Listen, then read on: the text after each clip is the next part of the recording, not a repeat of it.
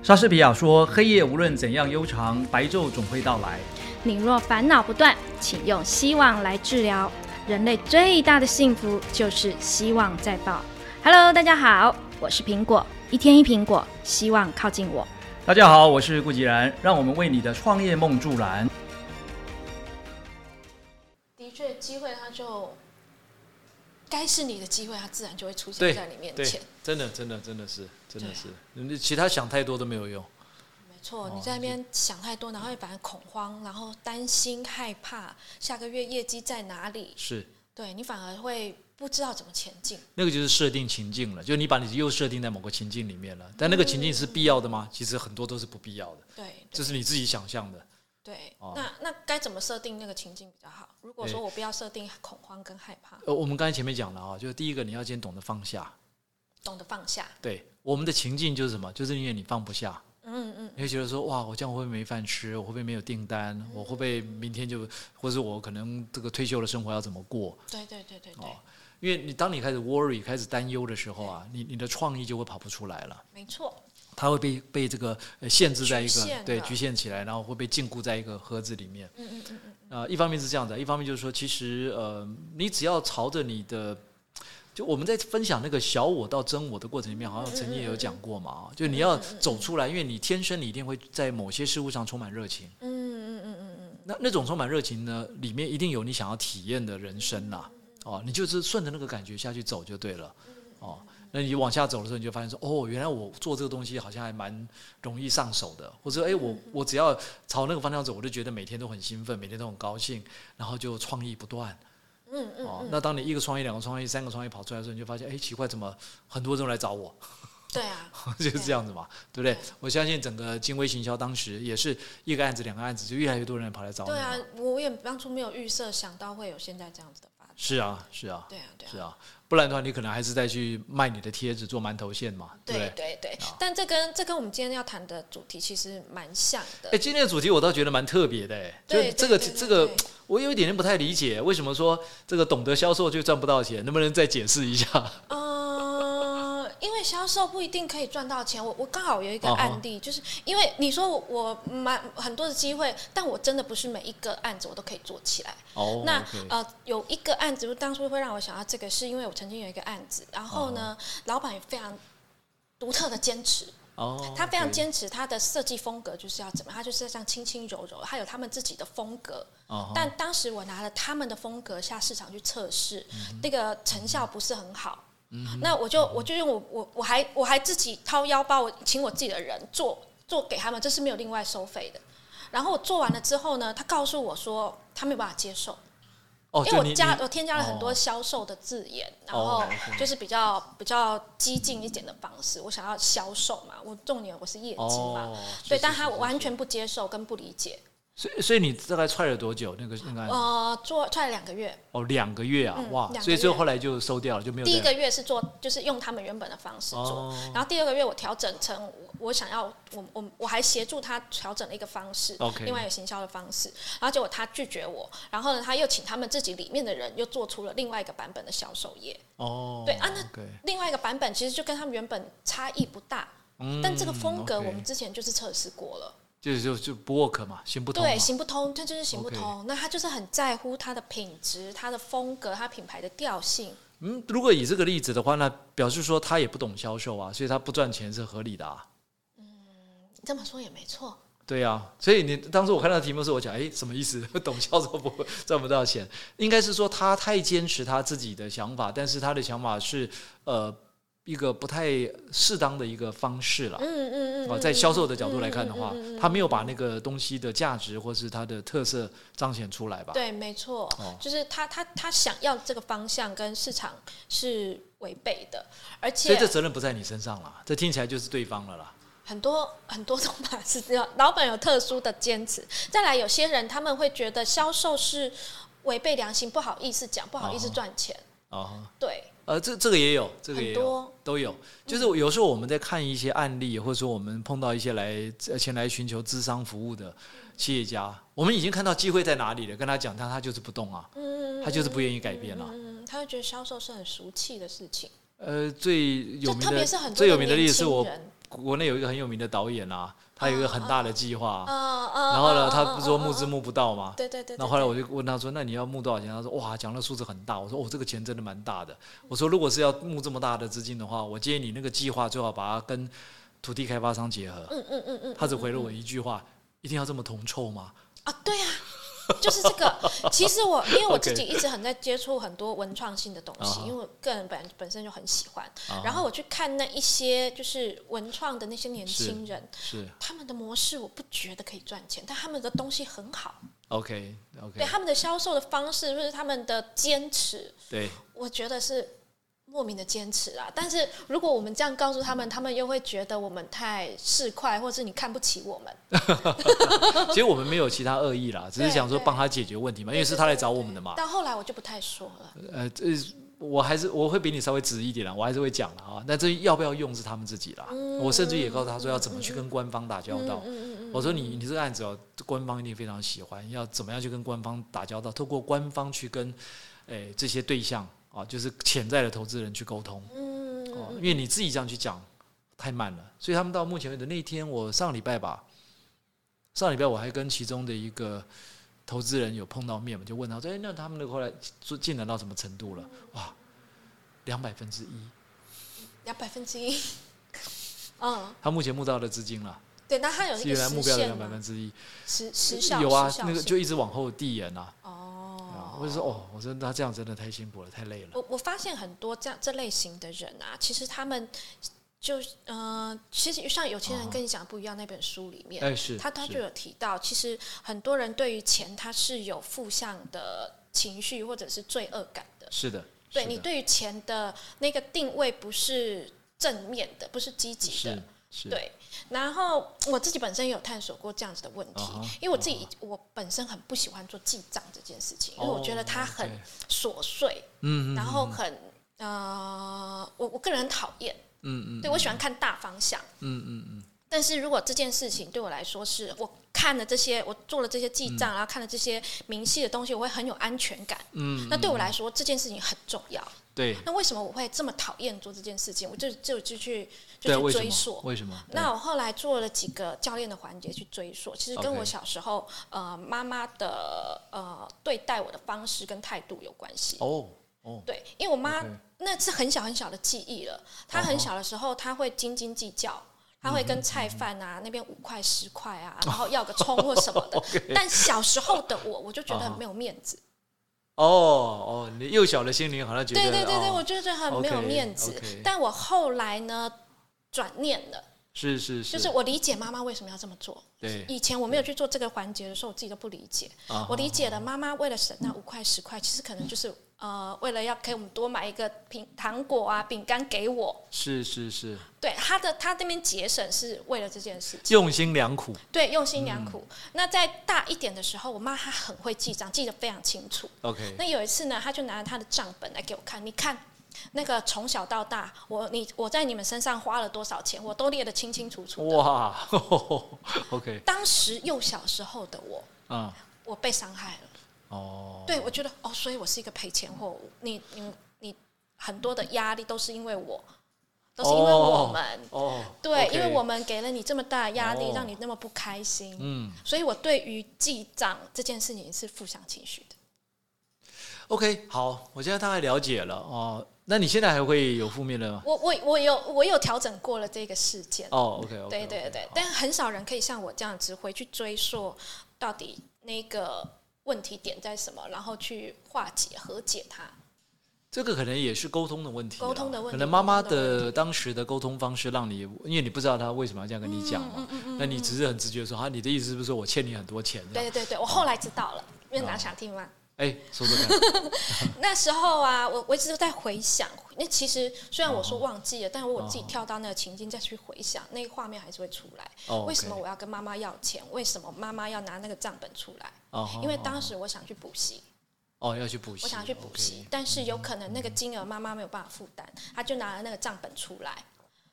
那为什么我想要去补习？是因为那时候我呃，我国小的时候一直都是前几名，就是第一名这样子哦毕业的。然后我国中的时候进入了资优班，是是但，以前我随便读我都可以前几名，但进了资优班不是。嗯，太我好多的努力，但怎么不管怎么努力，我都不肯。就是我已经尽力了，但我还是没有办法到前几名，哦我还没有到办法得到我想要的，所以我就跟妈妈说，我想要去补习。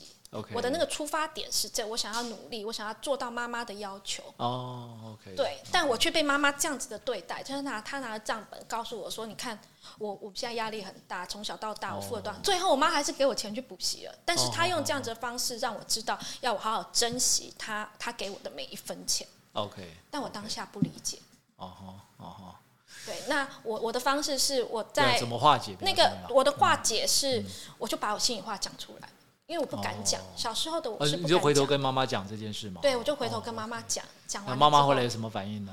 嗯、我我做的方式不是直接去跟我妈妈讲，哦哦对我就是自己在自己的潜意识里面，然后把我真的想讲出来的话，又找到实践原因嘛，把真用用几一些方式，然后直接讲出我想讲，我当时想讲的话。OK，讲完了之后，我那个情绪就释放，然后就是和解了是。是，OK，对，这是我对于金钱销售，然后金钱哦，就是金钱的部分的那种负向情绪的源头。是是是，对，啊，这很重要啊，因为呃，我们没办法去呃规范说别人一定要怎么讲啦，或者别人应该要怎么做啦，啊，因为每个人都有他自己的一套逻辑跟方法。嗯嗯嗯嗯，那如果对我们来讲，内心有因此而受到的一些影响，哦，这回头还是要问自己，就我们要怎么去化解它比较重要。嗯嗯嗯嗯像刚刚 Apple 讲的，就是说你自己在心里面，你已经先把这个结解开了，嗯然后呢，也呃也等于是在心里面去跟妈妈做了一个呃这样子的一个回馈跟说明，嗯然后呢，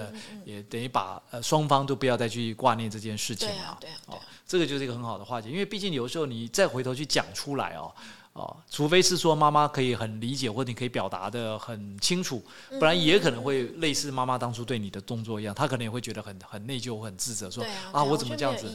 哎，那个意义就不大了啦。哦，当然，如果现在回头来看的话，你你你现在因为事业也很成功了嘛，所以呃，我们这样讲了，我们现在的事业成功里面的很多的环节也都跟当时有关的。没错，如果当时没有经过那些环节，就不会有我们现在我们呃现在这个现况了哦。所以我我还是一样，就是感恩，感恩还是感恩。对啊，所以我也常讲，就是说我们这一路走过来，可能你会遇到各种各式各样的人跟事。哦，有些时候会让你在当下非常痛苦，或者非常的不堪，或者觉得很难过。但是回想起来，哎，如果没有那个过程，或者没有那件事情，就不会有今天的我们。对对对，没哦错没错。所以就是感恩，那没有什么其他的 people 了，嗯哦，就是感恩。因为当你感恩，你自己先化解掉了，你才可以走得出来。对，对你只要走得出来，其实你的人生嘛，又回到我们刚才讲的了，你的人生是你自己的啊，你对。你会过你自己想要的人生啊，对对对就像父母也有他们自己的人生啊，没错，接受他们自己想过的生活。是以前我去学很多这种身心灵的东西，我的目标是想要让呃我的先生或者是我的父母可以过比较快乐的生活，因为我看他们是很不开心的。嗯，但我后来才发现，我我当我学会了一些技术，我想回去调整他们的时候，我才发现不对，这是他们自己的选择，对对对，我反而是要尊重他们自己的选择，是，哎，这个讲的非常重要，对，理解跟尊重他们，我们真的没办法去改变没别人，有办法，没有办法。啊，就像呃，就上礼拜我我就遇到一个状况，就是一个学员来跟我反映他他目前的状况了啊。那当然，因为我嗯，我是觉得有点点的难过的原因是在于说，因为我也认识他们的两个小朋友。嗯哼嗯哼，那那个小朋友，我最早是先认识那个哥哥，哥哥才国小而已啦。那弟弟的幼稚园大小。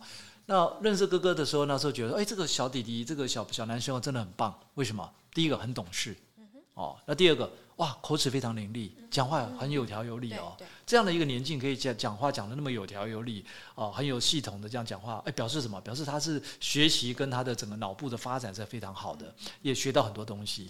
所以我记得那时候我就很喜欢跟他聊天，我就问他说：“那是那个时候是怎么回事啊？”这个院长为什么很喜欢跟他聊天？啊因为从孩子的对话中可以听到很多童真。其实小朋友的讲话，因为比较不会有太多那些什么像我们大人里头的世界里面那么复杂的东西啦，不会啦，很直接。哦那而且跟他们互动哦，你会觉得说很方便。为什么？嗯他懂什么，他不懂什么，你都可以很容易的了解。然后呢，他不懂的部分，你可以顺便可以让他搞懂。哦，然后他如果呃懂的部分，你可以听听看他的理解到什么程度。哦，所以跟小朋友的谈话过程里头，我当做是一种享受，也是一个学习的过程。所以一开始我认识那个哥哥的时候呢，我觉得哇，这个这个好朋友，这个小朋友好棒哦，所以我还我还一直跟跟他妈妈讲说，哇，你这个儿子真的很棒哎，哦，那。呃，后来又遇到他的弟弟啊，他妈妈说：“那我我我们家那老二更会讲话，这样啊，所以我也蛮期待的。”后来也遇到了，遇到了之后呢，哎，发现哦，这个弟弟也是很棒哦，也是那种属于那种非常聪明的哦。你你要看他的举止动作啊，那个跟小朋友的互动，知道啊，他脑筋是很灵光的，对对对，而且呃，就是表达各方面都是呃很很有分寸的哦，不是那种乱七八糟的说。因为有些小朋友会比较无理取闹啦，会哦，或者是说比较这个一定要自己最赢了哈。比较不会有这个状况，我觉得哇，我说你这个小两个小朋友都教的很好哦。那后来隔了一段时间再遇到了，然后就觉得说，哎，第一个我先遇到是那个弟弟，我就觉得哎，这弟弟怎么看起来跟以前不太一样？有些变化，有些变化。第一个他开始有情绪，对，之前很天真的那个状态好像不见了。也相隔大概差不多一年吧，差不多一年，应该差不哦，应该不到一年，半年，半年而已。才半年的时间，因为那个时候是在去年冬天的时候嘛，差不多半年。对，才半年的时间发生这么大的变化，我也蛮讶异的。我但当下我又不好意思问啦，哦，因为没有适当的场合，怕问到触及到一些比较呃私人的问题了。那我只是我这样看着他，觉得嗯，有点可惜，这样怎么跟之前的样子不太一样了？开始有很多情绪性的反应。那后来呢？呃，又在另外一个聚会场合里头，又看到他哥哥变得好沉默。嗯，有我有感受到他们还是不太一样。哎，变得很沉默，我就觉得，哎，这跟我以前碰到的不太一样。哎，那个时候我觉得他是那种哇，跟你也可以谈天说地这样子，哦，滔滔不绝的讲很多东西，而且童言童语的，很可爱。嗯，比较不讲话。不讲话，安安静静坐在那边观察。然后呢，又又觉得满脸委屈这种感觉，啊，觉得好像，呃，就是卡在一个什么东西上面，就卡住了，就不不能动弹这样子。那本来我也只是就是这样子，就安慰他们啦，就是等于是也也没办法。在的时候，他们争执了好几次，两个孩子。OK，那是事后，因为后来呃，妈妈有来私底下跟我谈了一些事情，我才知道哦，原来家里头有一些状况啊。那这个状况就回到刚才讲的，其实也是我我们常常讲，就是说你不要去改变别人哦，他们的状况也是一样，就是的确家里头出了一些问题，但问题不在他们身上，是在上一辈的身上。他很想把责任扛起来，但他就觉得看不下去。对他觉得说为什么要这样子？为什么这样啊？为什么大家都没有人敢站出来讲真话？那我的想，我的跟他讲法就是说，第一个啦，我说我们不要去改变别人，对，除非他自己要改变。尤其老一辈的人，他们自己有自己的想法，嗯，就是跟你刚才讲的选择，嗯嗯，他的选择，对，我们尊重就好了。对对，重点是那我们自己把我们的生活过好，因为人生是我们自己的，嗯，OK，你不用去扛那个责任。对啊。OK，讲的更直白一点，就算他今天老一辈的人，他的选择让他这一辈的努力全部都怎么样，都毁了，毁掉了，这也是他的，也是他的选择。我我把它称为叫什么？叫做刚刚好而已。对，代表什么？代表他反正也也很棒啊。为什么？他这一辈子，嗯嗯嗯，用了他一辈子的时间去创造了这一切，然后呢，也把小朋友都养大了，嗯，对不对？然后现在，就算他把它归零好了，那那。你也刚好啦，对，这是他的选择，对不对？我那站在晚辈的立场，如果你能够这个影响他的部分影响，如果不能影响的话，千万不要去设法改变他，或者讲一些其他的东西都不需要了。哦，当然我我我那时候一方面急啊，我可能用用语会用的比较直接一点啦。哦，后来事后我看一下，我觉得啊，我好像用语用的太直接了。不会，但我那一场院长在讲这个这件事情的时候，我刚好人在旁边。其实我在观察院长用什么样的切入点去讨论这件事情，因为他们家的事情我一直都知道。然后，但我一直在看院长的切入点是什么。我原本以为我自己心里的以为，我以为院长你会去问他们家的。事业的状况，然后去针对这件事情，但我没想到你却是呃去切入到请他支持他的先生这个点，对对，其实我觉得他这是身份的问题，他没有清楚他自己的身份是什么，他在这一个家，他的身份其实就是一个老公的老公的老婆，是这些公公婆婆的媳妇。是的，他不是这一家之主，他不需要扛下所有责任。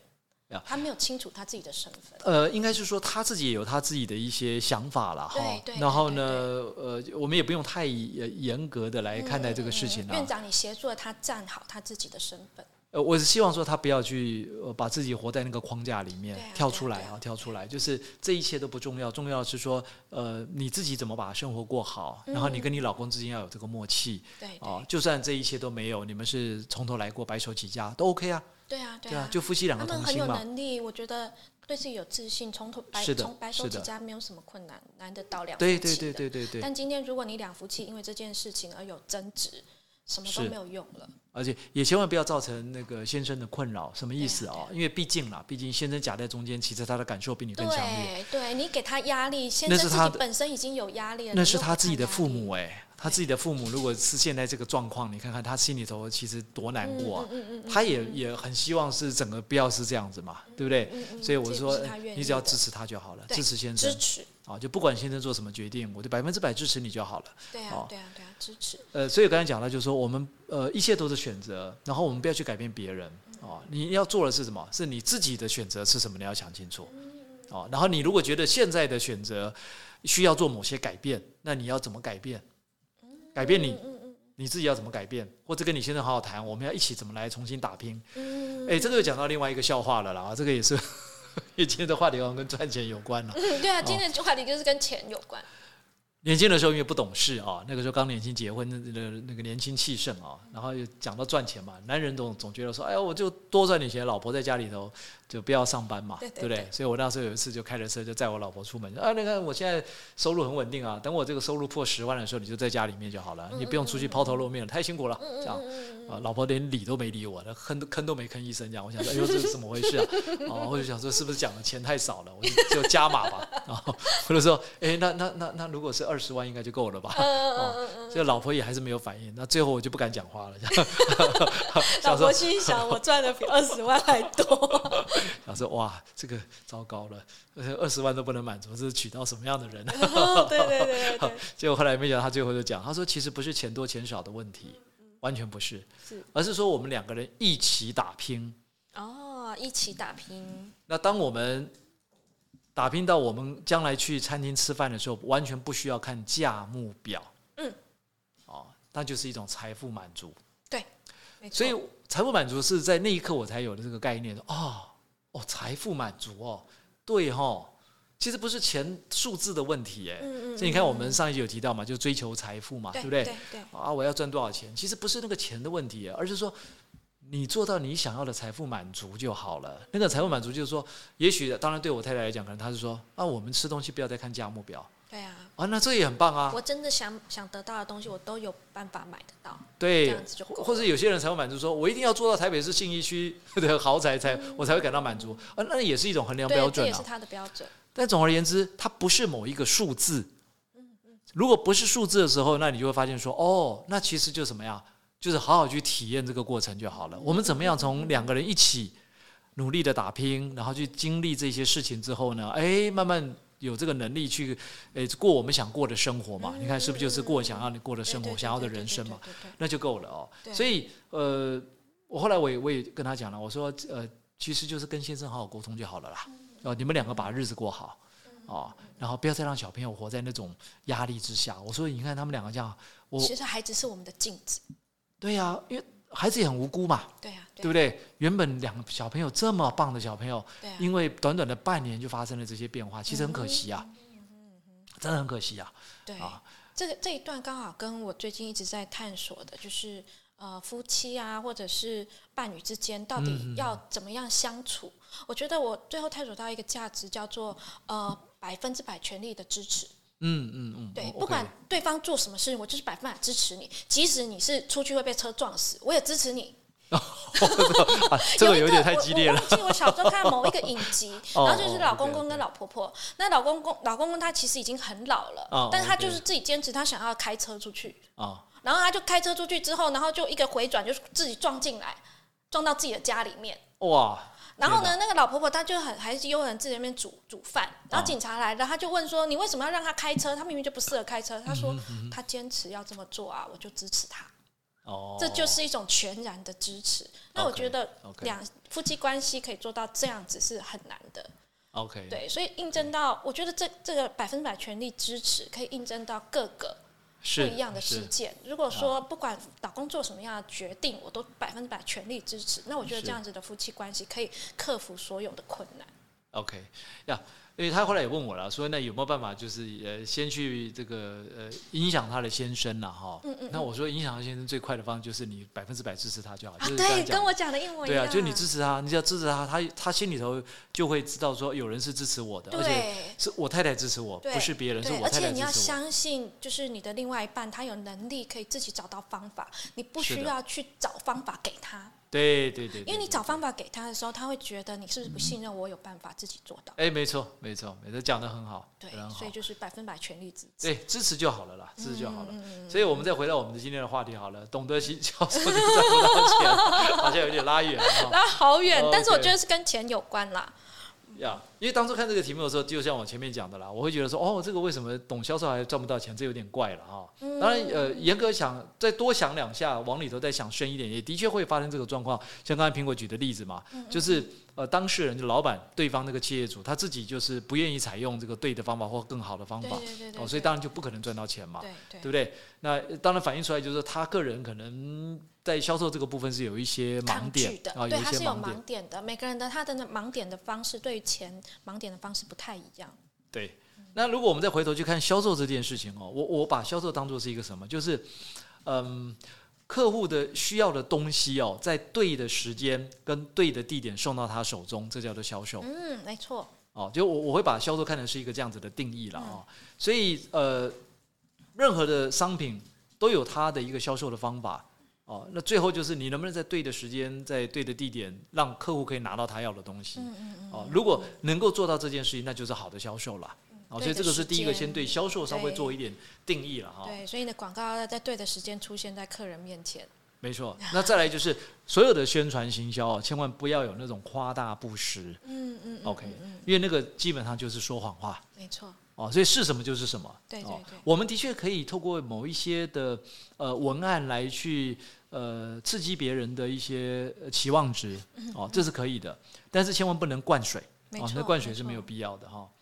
哦，当然我这边要举另外一个，就是贾博士曾经讲过的一句话了哦，消费者根本不知道自己要什么，知道你做出产品，没错。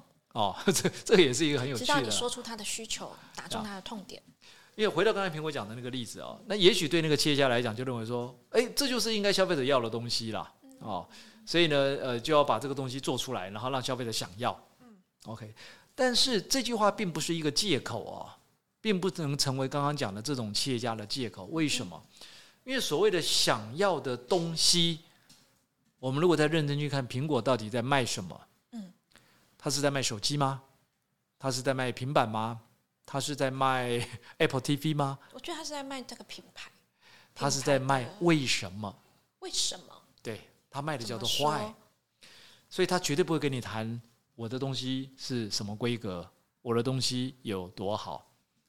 他就会跟你讲说，出外旅行的时候为什么要多带一台数位相机？哦，为什么？为什么不可以直接用一一部手机就把数位相机的功能通通装进去了？嗯，你可以少带一一台数位相机。他谈的永远是为什么？至于那个镜头是多少的画素、解析度，他从来不跟你讲。所以你现在想说，哎，你现在的苹果手机的后面的那个镜头是多少话术？你好像想，不会，我也不知道哎。为什么要三颗？呃，对，不知道，搞不清楚。反正拍起来很漂亮就对了。对对对对对。有景深，对，很漂亮就对了。哦，就是为什么你一定要这个商品？所以。贾博士虽然前面讲说消费者不知道自己要什么，直到你做出产品，消费者才知道说啊，这是我要的。好，但是为什么消费者会知道他是他这个是他要的？因为他很清楚的是围绕在 why，就是为什么这件事上面，他从来没有去谈规格，这就是贾博士的特色哦。所以我们在做销售的时候，要去知道说，其实我们在卖的都不是我们的商品，我们在卖的是。为什么？没错，哎，这跟我在写销售业的逻辑是很像，一样，对对对，因为我最近在教，就是很多销售业的课程，然后呢，很多的我发现很多的呃业主啊，他们都会呃讲他们自己产品有多好，然后它的规格是怎么样，里面的内容成分是什么。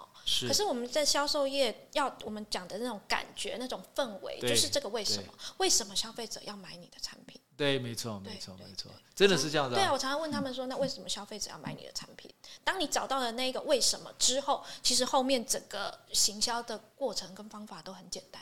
对，那个就知道方向在哪里了嘛。对对对对对对对没有错。呀，对，好。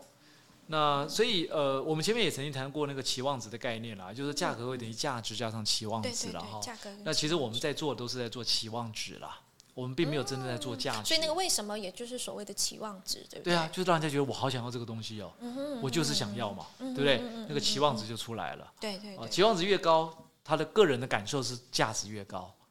嗯，因为他很想要这个东西，你问他为什么？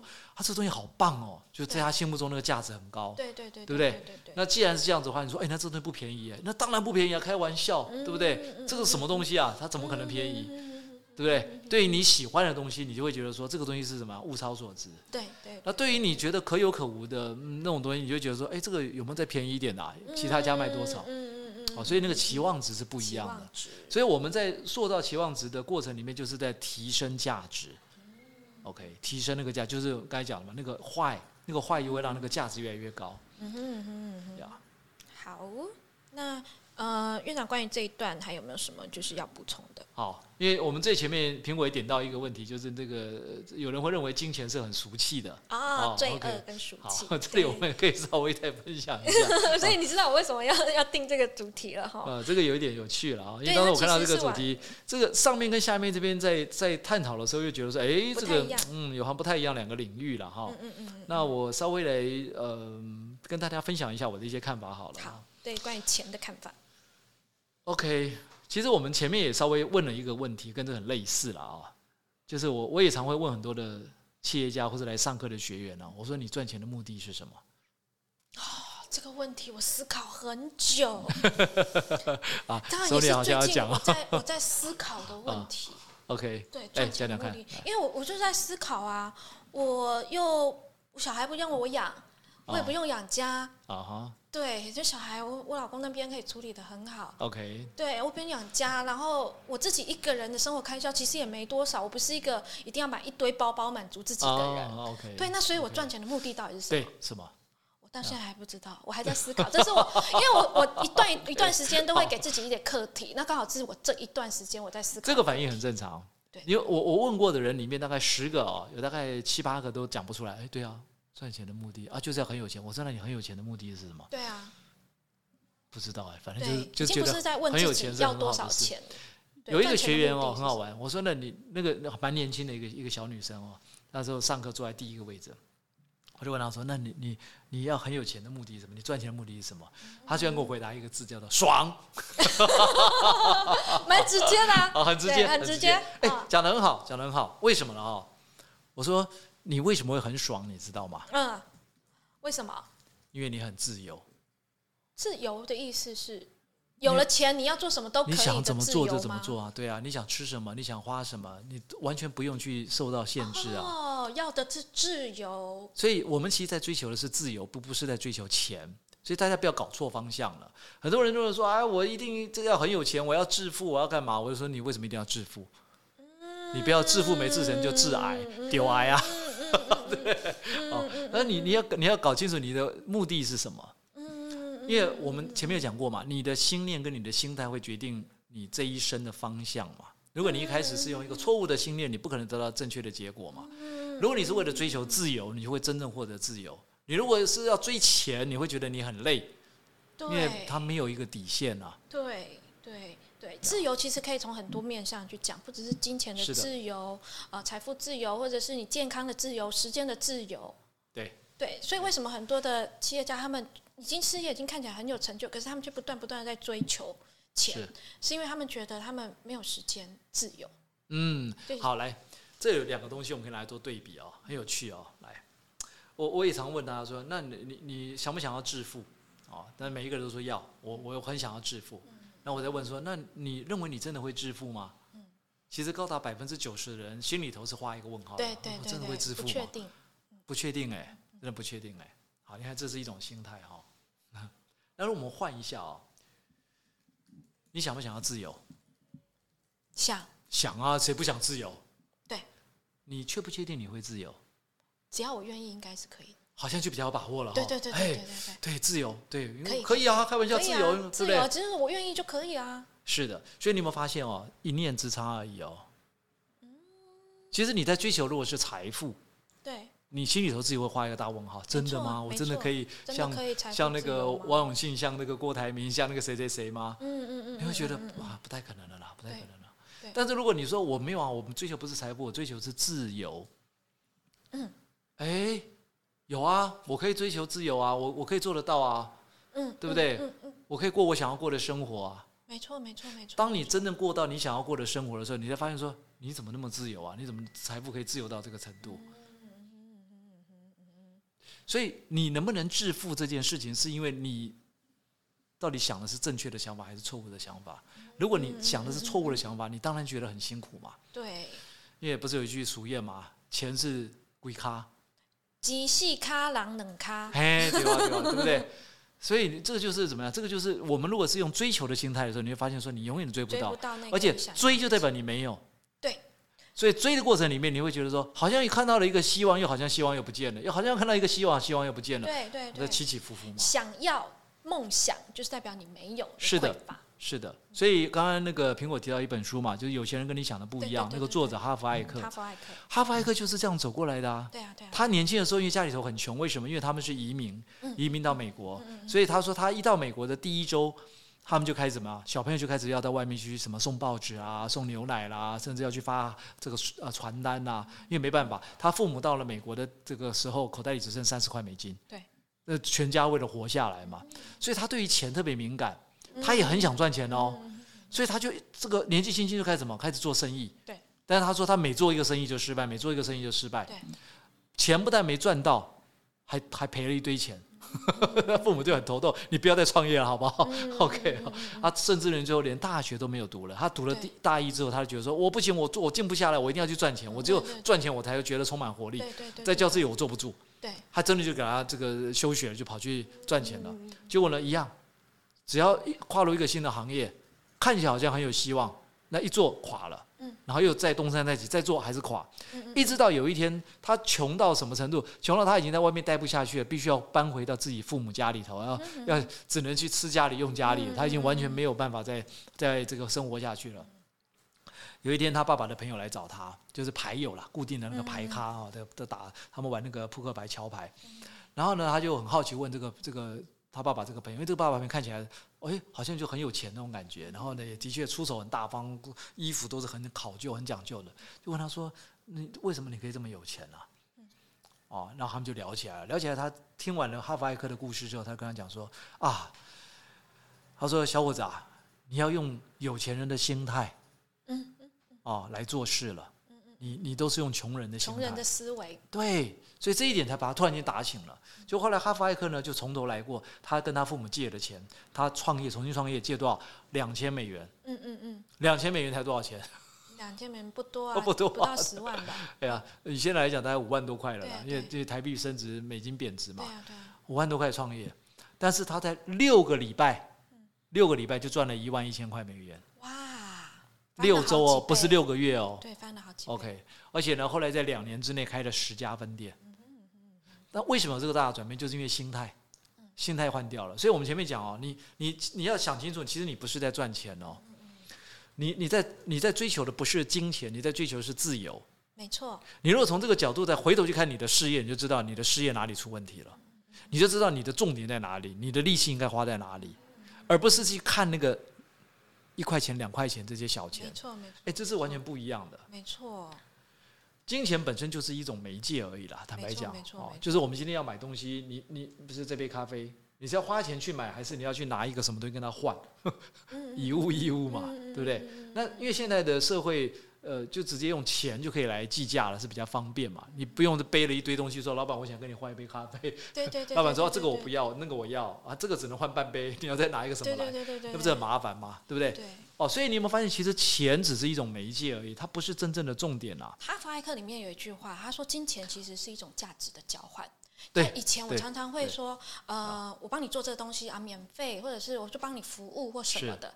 但是今天人家愿意给你钱，那代表你有这个价值。是的，对，所以为什么要要创造？对，不要害怕。为什么我一直强调体验跟创造？嗯因为我们在创造，就在创造价值。对对当你在创造价值的时候，你就发现说，哎哎，大家都想找我交换这个东西耶。对对，他愿意拿钱来跟你交换这个价值。对，没错。对你看你去做头发，为什么有些设计师生意就好的不得了？嗯嗯嗯每天都排得满满的。嗯，为什么他收费可以很贵？对啊，他随便弄一下就要很贵。那有些设计师凉在旁边看人家，哎呀，都没事可以做啊，你那个我帮你洗头好不好？嗯嗯对对？所以你如何创造自己的价值？有对，那个价值，自然金钱就会滚滚而来。是的，是的。所以我觉得他这句话讲的超好。因为因为想要问问题，是不是？好好好，来给我们的小小编一点问问题的机会。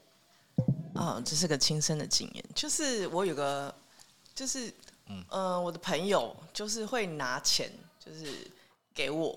哦假设就是可能就是知道，哎、可能知道我的需要，或者是就是直接说，妹妹直接汇十万块给你。可是我就觉得，no no no，我不敢接受，我也不要，因为我不喜欢欠人家钱，我也不想要做这种事。就是有人会知道你是值得投资的，嗯知道你是。我今天就是要跟你一起，可能我带你出去玩，嗯嗯嗯，就是我们去个环岛或者是出游旅游，我招待。可是我是哦像本人，就像我可能就是会觉得，第一不好意思，第二就是哎、诶觉得说我有我真的有值得这样的价值陪伴吗？像我就会跟我妈讲说，天哪，她怎么对我那么好啊？我是指女生姐姐们，然后她说，因为。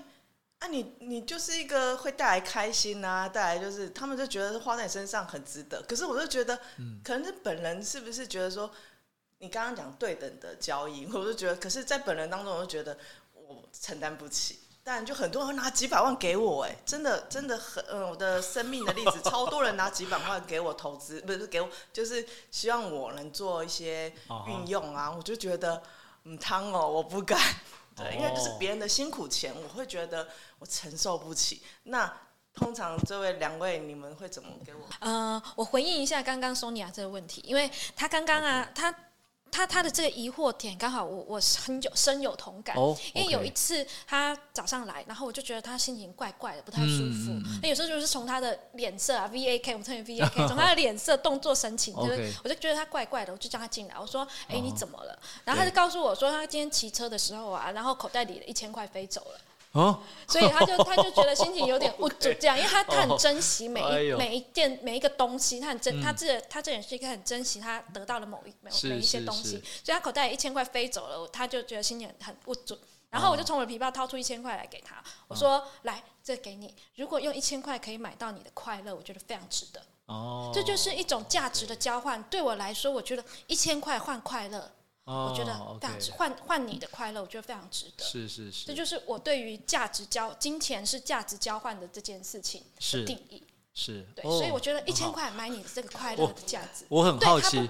我很好奇，你怎么会一千块随便塞在口袋里呢？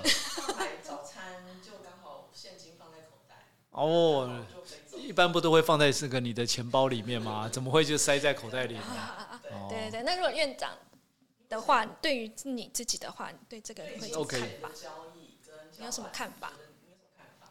呃，当然，因为我只是听到那个 Sonia 片段的这个呃 information，然后我也不知道说为什么你的那个大姐会就那个姐姐们要拿钱给你了哈，这是应该前面会有一些故事在里面了哦。但是最起码就呃，她的嗯反映出来的一个事实就是说，因为这些姐姐觉得你是一个值得信赖跟投资的对象了哦。那当时他会拿这个钱给你，是因为你刚好有一个什么样的需求，还是说你想要去创一番什么样的事业吗？为什么要给你十万块？为什么要给你几百万？一定是有一件什么事情嘛？都有都有都有，可能诶 maybe 看到诶有些困难，或者是说觉得说想要让我去做一些发挥，直接就是送你了。好如果不用啊，如果撇开钱的问题了嗯哈、撇开钱的问题，我会比较好奇是说，那当时你没有真的去做那个事情的原因是什么？不好意思啊。结果我妈跟我讲说，人家给你钱，为什么不要？对啊，我不敢，不好意思，不想要欠人家人情。重点就是不想要欠人家人情，因为人情是要还的。对我来说，那个是的确可以还的啊，对那是可以就是你后面看你要怎么做了对哦。那如果是我的话，我会这样子看啦，就是我我可能会呃把这件事情真的把它落实下来哦，因为最起码你我们我们在讲啊，我们在做募资这个过程里面啊，就是怎么去说服投资人他接受我们的 idea。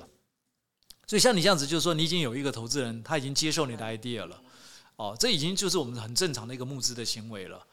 OK，私募对啊，那既然是这样的话，那就算他股份嘛。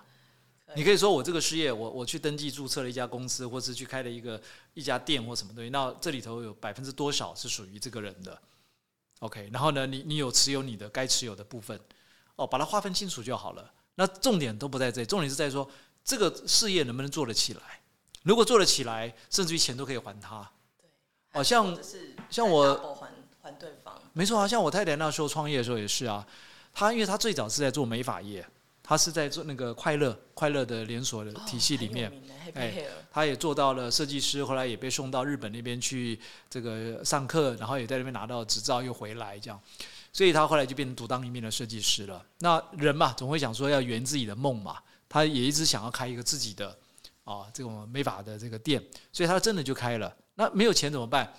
那刚好姐妹多啊，因为他们家是这个七个姐妹啊，再加一个弟弟嘛，啊，然后就大家说哦这样子啊，那你这个要创业要多少钱啊？也不多哦，因为就开一家小店而已啊，开在天母那边，所以呢就包含房租、装潢这样算一算大概多少钱？然后大家就你出五万，他出五万，然后这样凑凑凑一凑，哎够了。然后他也很简单，就是说来你们大家都有出钱，所以呢大家都可以分红，他就每一个月只要扣掉成本赚到的钱就分红，按照比例就分。啊，就分出去，就这样子哦，一年就把所有借来的钱全部还完了。再来呢，第二年开始就纯粹是领那个分红了。所以对这些姐妹们，大家都很高兴啊。她说：“哦，太棒了！你看我们现在多了一个收入，有一些是没有这个收入的、我觉得我的可能的我自己个人的信念就是凡事要靠自己，我不想要靠别人。这个里头并没有是要靠别人呢、对啊，所以我就觉得这是我可能是我错误的信念。所以刚刚也回馈一下顾院长，其实我发我发现，刚刚在跟跟你对谈当中，我发现我在募资，就是说要帮助人，嗯嗯或者是要捐育幼院，我是一直都有很多的经验，可能就就是大家募资起来就有十几万或二十几万，就是这样号召全台湾的人我就觉得对于帮助别人就觉得很有热情。可是如果是要到大家拿钱放在我这边，我可能会觉得。我可能会有责任，需要说一定要好好的守护，不能亏待每一个人，所以这部分我就没办法接受。对，哦我有一个好奇，我想问你一个问题：你是不是担心自己做不到？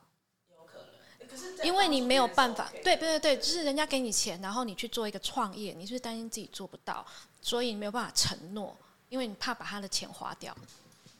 这也是有可能啊，就是嗯，跟我有一个很不好的心，就是你对我太多的期待，我会自己会觉得不希不希望让对方太多的失望，因为有期待就一定有失望，所以反而、哦。反而我让 讲了这种话，伤了好多人的心，很奇妙吧？他就觉得说，当然啦，当然啦，多的话，我就觉得啊，那我就我们大家就就就就说，我们就平常心，我们就平常心，不要对我太多这也没有对错啦，因为就是你自己的选择啦。就你如果对于那件你想原本想要做的事情不是那么强烈的渴望的话，当然就不要去勉强。啊、因为创业这件事情毕竟就是，诶、它的风险相对比较高啦，它不是像找一份工作那么单纯。然后呢，它要投入的时间跟各方面也会比较多一点哦，所以你无形中你的付出的成本是很高的，尤其时间是无价的。嗯，所以，如果你真的没有这百分之百斩钉截铁说，我非要做这个事这事情不可的话，那当然就也不要因为这个事情去承诺别人啦。哦，刚好跟我今天结尾想说的，希望小雨有搭讪。这这都是梗就对了。这都是梗，这整个都是梗。我今天希望小雨叫有了金钱就能做世界上很多的事，但唯有时间无法用金钱来买。所以呢，不要后悔，想做就做。哦，OK OK，所以我们现在要结束了吗？差不多了，我觉得这一段差不多了。OK OK，好好好。那既然今天要谈钱嘛，我就来分享那个呃，Larry Ellison，就是那个呃 Oracle 的创办人啊，就甲骨文的创办人，他讲了，他说，哎。Number one 啊，第一了哈，第一对我重要多了，就是要成为第一名了。哦，第一对我重要多了，哦，不是钱哦，这个再多的钱，就像只是多得个几分而已啦。哦啊，就像我们那个比赛的分数多得几分而已所以我的意思是我已经不需要更多的钱了。所以他讲这个的时候，他的意思是说，他追求的是那个第一，第一，他不再追求钱对，哦。这也很好玩哦。如果你去看那个 Larry Ellison 的奋斗故事，也一样很精彩。他一开始的创业那时候也是搞不清楚自己要做什么。对对对，哦，甚至于是这个有一搭没一搭的，嗯他也去做过什么潜水教练，哦，然后他老婆最后还这个，诶，这个弃他而去，觉得说哈，跟你在一起啊，这一辈子完蛋了，对对，哦，因为他有一搭没一搭的、啊，没有定性的感，觉。他自己也在摸索，想说我到底要做什么。在摸索，没有定性，其实是在摸索。是，其实他是一个非常聪明的人，他在很年轻的时候他就已经发挥他那个编辑城市的这方面的天分，嗯嗯嗯很厉害。只是他找不到方向感，他觉得说那个真的是我要做的事情吗？对对他很怀疑。然后他开始去做他更想要做的，比如他觉得说啊，潜水教练不错哎、他想要过那种啊阳光沙滩那种好还真的跑去考一个潜水教练的这个执照，然后真的就做这个事情，但是很辛苦。哦，那老婆也觉得很没有安全感，最后老婆离开他了对。就在离开他的时候，他刚好就准备要正式创业了。创业做什么？就是现在的甲骨文。嗯，哦，那甲骨文现在就不得了了。你看全世界多少的这些伺服器啦，全部都是跟他们有关，什么储存器都是有关的。所以呃，他只是在做这件事情上面，他发现了一个他的真正想要追求的，就是怎么样把这个所谓的当时啦啊，当时这种网络跟资料库啊，做到全世界最大最极致。嗯嗯嗯，哦，他其实也是这样哦，没有着眼在钱上面，只是他做的过程里面，没想到他一下就变成什么非常有钱。嗯他好像都是排在大家第七、第八名吧，就是首富里面就是排全世界第七、第八他要。做他那个行业的第一名。对哦，我这边看到一个，他二零二零年的时候是到第五名。嗯，哇，这算厉害了、哦，世界首富 这已经很厉害了。他的这个净资产，哎、我觉得我们 p a r k 节目可以来录个，就是百大首富他们的故事，或者是十哦大首富他们的故事。也可以，也可以，也可以，对对对，我觉得应该也很精彩。很有启发性。对对很有对对对启发性，好好好。好好好，这哦就是我们这个分享的晨间小语啊，哎，不是不是那个希望小雨，希望小雨，我们的晨间小雨 也都很精彩，我们固定都有在上架，各位朋友可以一起去收听。那喜欢我们的节目，记得帮我们订阅、按赞或分享。有任何的问题呢，都可以 email 来信问我。我们下次见，拜拜。好，拜拜。